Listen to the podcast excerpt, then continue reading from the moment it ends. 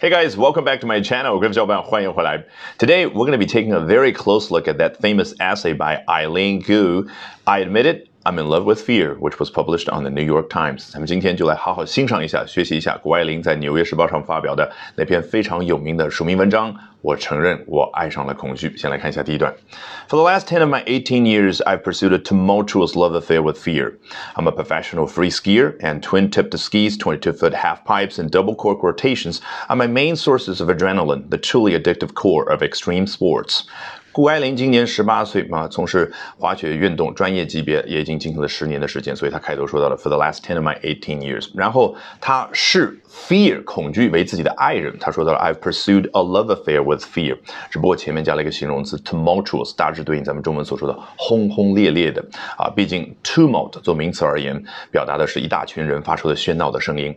好，他接着呢自我介绍说我是一名专业的滑雪运动员，然后下面这三样东西是我肾上腺素的主要来源啊 my main sources of adrenaline。哪三样东西呢？第一样，twin-tipped skis，这儿的 ski 可是一个啊名词，表达的是滑雪板儿啊，既然加了 s 就是两块滑雪板，的确我们看到的是如此。他还交代了一个细节叫 double-tipped，啊，which means Lifted tips on both hands，也就是一块滑雪板两边都要翘起。毕竟他做很多特技动作的时候，除了要向前滑，还要倒滑，对不对？好，然后第二样东西是 twenty two foot half half pipes，二十二英尺的叫 U 型赛场啊，我们中文叫 U 型赛场，取的是它的横截面，那个样子长得像字母 U。实际上，我个人觉得半圆形呢。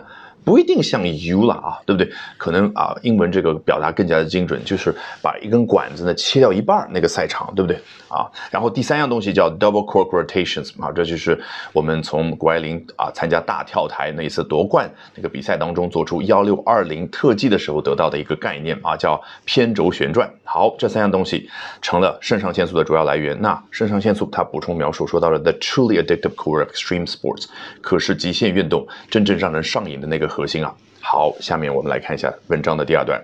Like all bewitching lovers, at least the ones in the novels I read for lack of real world experience, this significant other can be mercurial 啊，正如那些让人着迷的恋人们啊，一般而我的这个另外一半，我的这位恋人呢，也是啊非常多变的啊。先来看一下这个 bewitching，很容易理解，当中出现一个 witch，对不对？女巫啊，所以是让人像女巫施了魔法一般的，让人着迷的那种感觉。那么既然说到的这个恋爱对象，他有实际的经验吗？啊，括号里面他补充描述啊，说。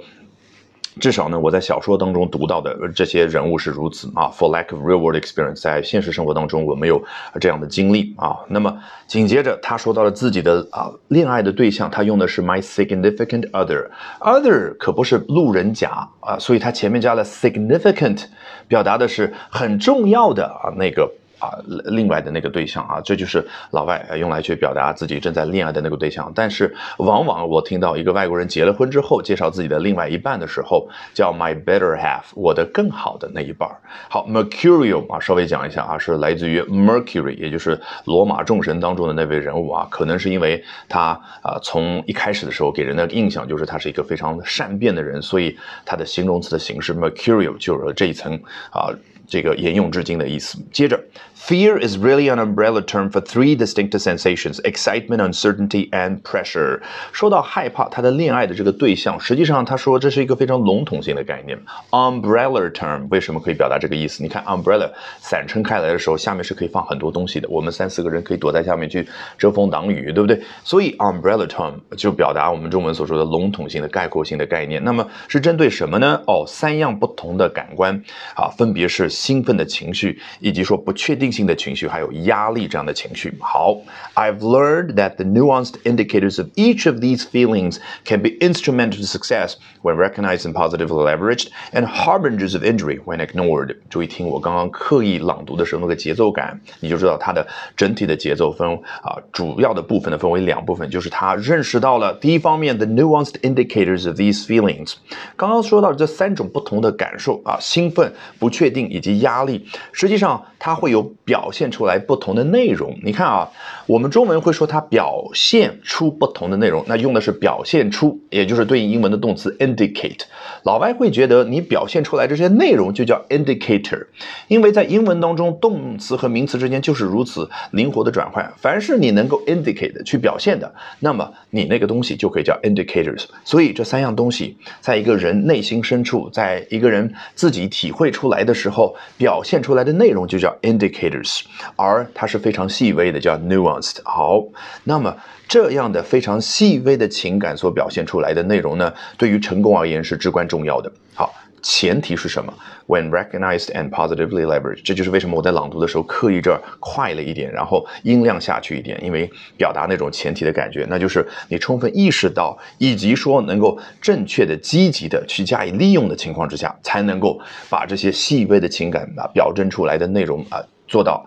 往好的方向去推进，而另外一方面呢，and harbingers of injury when ignored。但是如果你忽略这些情感，忽略这些表现出来的因素的话，那么往往就会导致受伤。你看，我们中文叫导致受伤，或者往往导致受伤。英文呢，他会觉得什么东西会导致受伤呢？那个东西。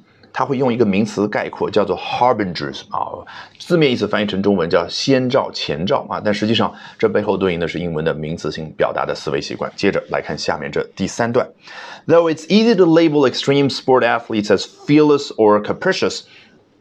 The countless hours I've spent visualizing tricks and practicing them in foam pits and on airbags suggest otherwise 啊，两方面的对比。第一方面，他说到了啊，一方面呢，很多人啊，把我们这些极限运动员啊，定义为说无所畏惧的且啊，这个韧性多变的啊，这是很容易做到一件事。反正啊，你一一张嘴就可以在网上胡来，就说这帮子人啊，反正胆大包天，对不对？好，另外一方面，实际的情况是什么呢？The countless hours I've spent 这是主语，也就是那无数个小时，什么样的小时？它用来干嘛呢？哦，它用来去 visualizing tricks。visualize 就是视觉化，也就是他要去做一个新的动作、新的特技动作的时候，他在头脑里面先过一遍啊，然后那些具体的动作究竟怎么样子？这个过程就叫 visualizing tricks。然后呢，啊，在 foam pits 充满海绵泡沫的那个深坑里面，我们从视频当中看得到，对不对？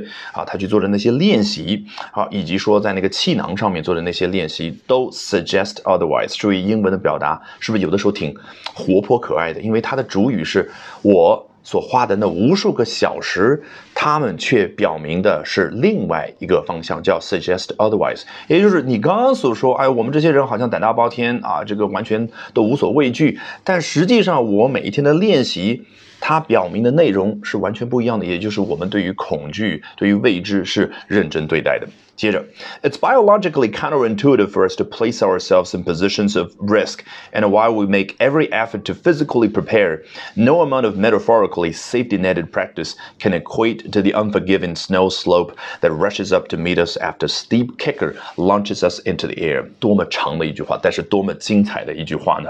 因为这就是充分表达了、充分体现了英文它那种英语思维的习惯。首先，他说到了。 It's biologically counterintuitive for us to place ourselves in positions of risk。要把我们我们这些极限运动员置身于危险的境地，实际上从我们生物学的角度来说，这是反常识的，也就是反我们直觉的。你想想，比如说现在我要让你走到一个火山口，你愿意吗？你不愿意，因为你本能的就是 biologically speaking，从生物上来说，生物本能上来说，你就不愿意做这件事儿。如果你做了这件事儿，那就是 biologically counterintuitive。这个 counter 表示反方向的，比如说 clockwise 表示顺时针，那 counterclockwise 表示逆时针，所以这儿 intuitive 表示是顺着我们直觉的，那 counterintuitive 就是反着我们直觉来的。紧接着他说到了 while we speak, while we make every effort to physically prepare，尽管我们啊在 身体上、生理上去做准备，这个方面几乎啊无所不用其极，也就是我们该做的都做了。然后呢，no amount of metaphorically safety-netted practice can equate to reality。我们先把后面那一部分叫 reality，那就是无论啊你做的多么好的那个 safety-netted practice 啊，就是有安全网一般的那种啊这个练习，平常那些练习啊，safety-netted 是不是一个比喻意义上的？什么叫安全网？你在练习的时候，那些泡沫也好，那又不是一个安全网，对不对？所以这是一个比喻意义上的，所以它叫 metaphorically。好，那就是你从修辞上啊，无论说的做的多么的安全，但实际的情况是 it cannot equate to the unforgiving snow slope。啊，当然它的否定是放在前面，叫 no amount，对不对？也就它不能等同于接下来我们遇到的现实，在比赛当中什么现实呢？就是耸立在我们面前的那个 snow slope。也就是血泊，它前面加了一个形容词叫 unforgiving。unforgiving 用于去修饰一个人，表示这个人呢不善于啊，不太愿意去原谅原谅别人。Excuse me，毕竟原谅别人叫 forgive，对不对？所以这个人呢，这个没有一颗包容心。但是要去形容冰冷的血泊的时候，你觉得 unforgiving 是什么？就是他不带人类情感的，他可是无情的就横亘在你的面前。那这样的血泊，注意看它下面怎么用的。所以在英文表达当中，世间万物皆有。有生命，它可以非常活跃的血泊 that rushes up to meet us，自己涌起来，然后在那儿。和我们迎接迎接我们，哎，是在什么时间之后呢？After Steve kicker launches us into the air，这个 kicker 太精彩了啊！精彩在我们中国人不太适应，因为我们会觉得什么叫 kicker，要去查中英词典。实际上，kicker 就是能够发出 kick 这个动作，或者对应的是一个 kick 的过程。我这样解释吧，你看啊，在 U 型赛道的时候，它如果要做一个动作，要腾空而起的时候，它必须要先往下滑，然后呢，要往下。脚一蹬，对不对？这个动作就叫 kick。老外就会觉得，我与其用动词去表达，我不如用一个名词叫 kicker 来概括你刚刚所做的这个整个的过程。然后，因为这个太陡了，叫 a steep kicker。这个动作，这个过程做下来，紧接着发生什么事儿呢？这个动作把我们带到空中，launches us into the air。这就是英文看似用到了 launch 这样的动作动词，但实际上。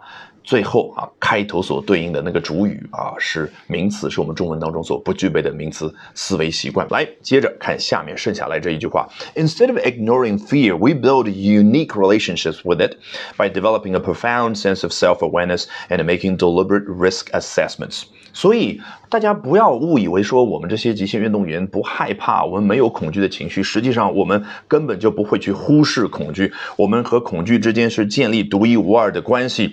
我们怎么做到的呢？是通过建立起非常深刻的一种自我意识感啊，叫 a profound sense of self-awareness，就是我自己的身体的各个方面、情绪的各个方面。刚刚不是说到了叫 indicate nuanced indicators of each of these feelings，对不对？好。这一方面，另外一方面呢，叫 making deliberate risk assessments，叫去做非常刻意、非常主动的风险评估。所以，成功的背后都是每一天练习的同时，仍然要让自己做到 self-aware，extremely self-aware。